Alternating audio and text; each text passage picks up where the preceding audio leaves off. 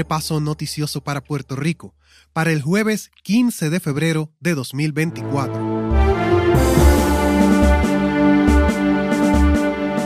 Vas a escuchar la vigilancia de epidemias, el informe de actividad legislativa, el monitoreo y calidad de agua, el informe de sismicidad y el informe del tiempo para el fin de semana. Mi nombre es Enrique Vargas. Esta es la vigilancia de epidemias. En los informes que corresponden a la semana epidemiológica número 5 de 2024, que es del 28 de enero al 3 de febrero, el COVID-19 se mantiene en la clasificación de epidemia. Preliminarmente, el nivel de positividad estimado está en más de 25% y está estable. El nivel de transmisión comunitaria se clasificó como alto. La región de salud con el porcentaje de positividad mayor fue Ponce, con más de un 30%. Además, la tasa de reinfección, que significa que una persona se infectó, se recuperó y luego volvió a infectarse, está en 116 personas por cada 100.000 personas. El Departamento de Salud recomienda que se mantengan al día con las vacunas, a que mejoren la ventilación de las habitaciones donde se encuentren, que eviten tener contacto con personas que se sepa o que sospechen que tienen COVID-19 y que si tiene o sospecha que tiene COVID-19, que se mantenga aislado. La influenza también se mantiene en la categoría de epidemia. Durante la semana del informe se reportaron sobre 2.000 casos y la región con la tasa más alta fue la de Fajardo. En todo Puerto Rico, casi la mitad de los casos reportados fueron en la población pediátrica que es de 0 a 19 años. Esta información es preliminar.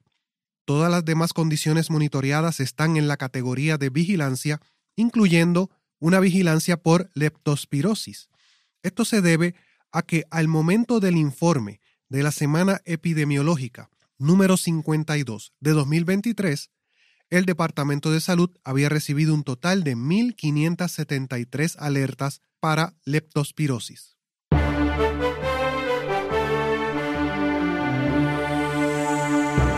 Este es el informe de actividad legislativa y cubre desde el 4 hasta el 10 de febrero. En ese tiempo se radicaron 17 medidas en el Senado y 19 en la Cámara de Representantes, para un total de 36 medidas legislativas nuevas. Se aprobó una ley. Ya se han aprobado 42 leyes en el 2024. Y el Departamento de Estado muestra que al momento no se han firmado órdenes ejecutivas.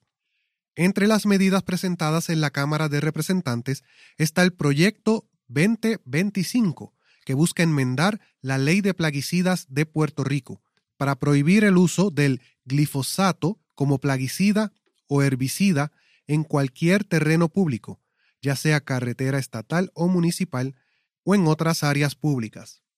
Por otro lado, en el Senado, la resolución 0902 busca ordenar una investigación sobre la otorgación de permisos, operaciones y violaciones a la ley de la planta procesadora de desperdicios Oiltech Ecologistic, que se ubica en el sector El 5 del barrio Tomás de Castro en Caguas. La resolución 0903 es para ordenar a que se lleve a cabo un estudio para constatar el cumplimiento con la Ley de Reciclaje y Disposición de Equipos Electrónicos de Puerto Rico.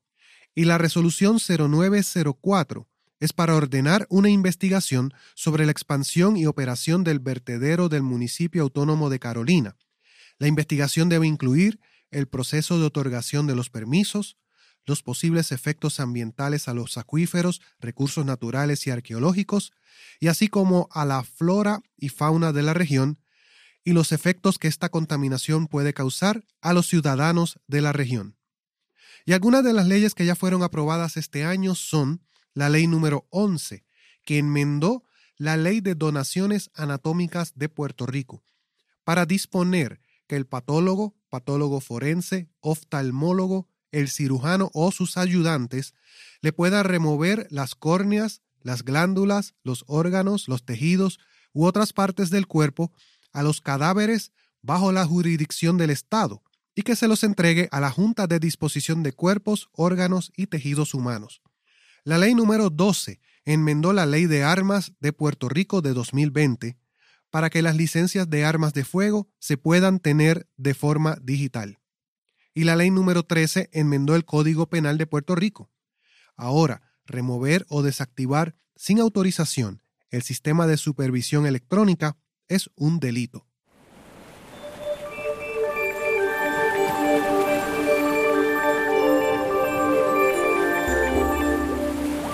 Este es el informe sobre monitoreo y calidad de agua y repasamos hasta el 14 de febrero.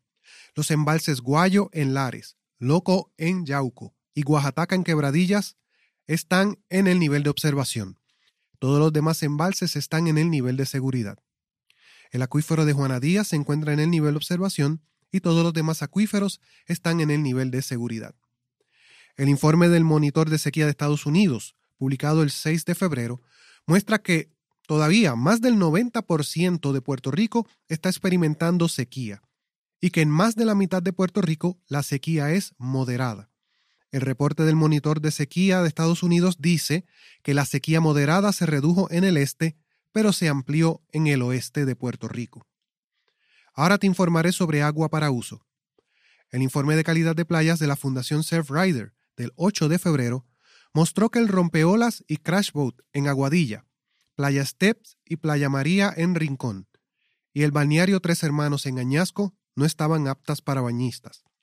Y los resultados del monitor de calidad de playas y lagunas del programa estuario de la Bahía de San Juan del 8 de febrero mostraron que Baciatalega en Loíza, Ocean Park y el Escambrón en San Juan y la Laguna del Condado en San Juan no estaban aptas para bañistas.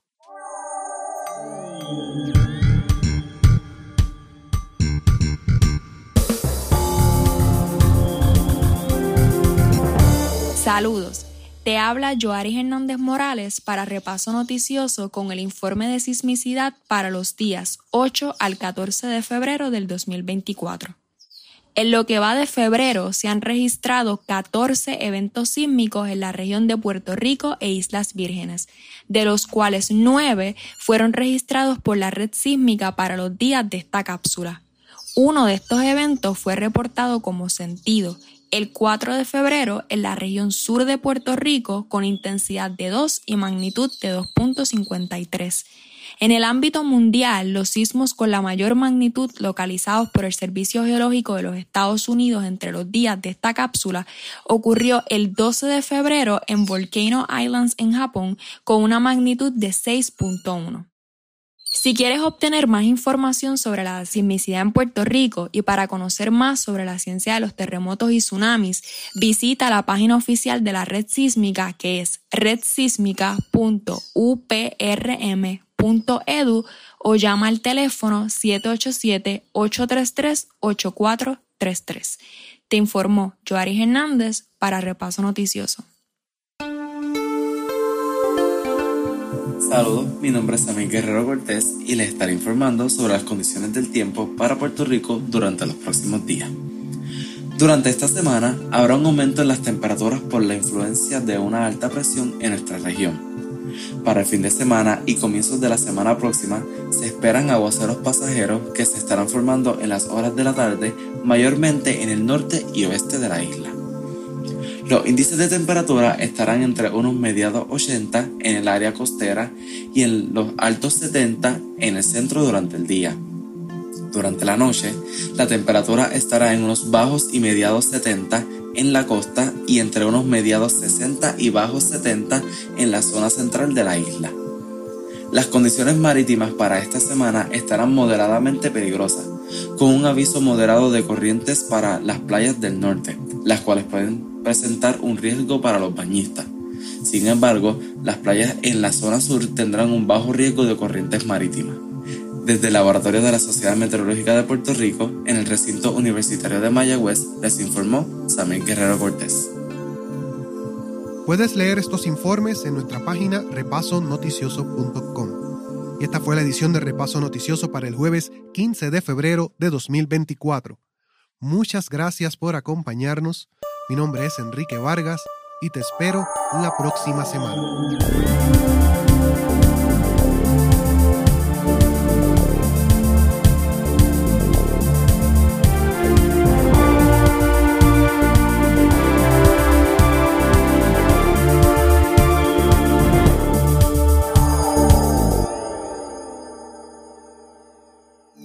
Estudio J, E.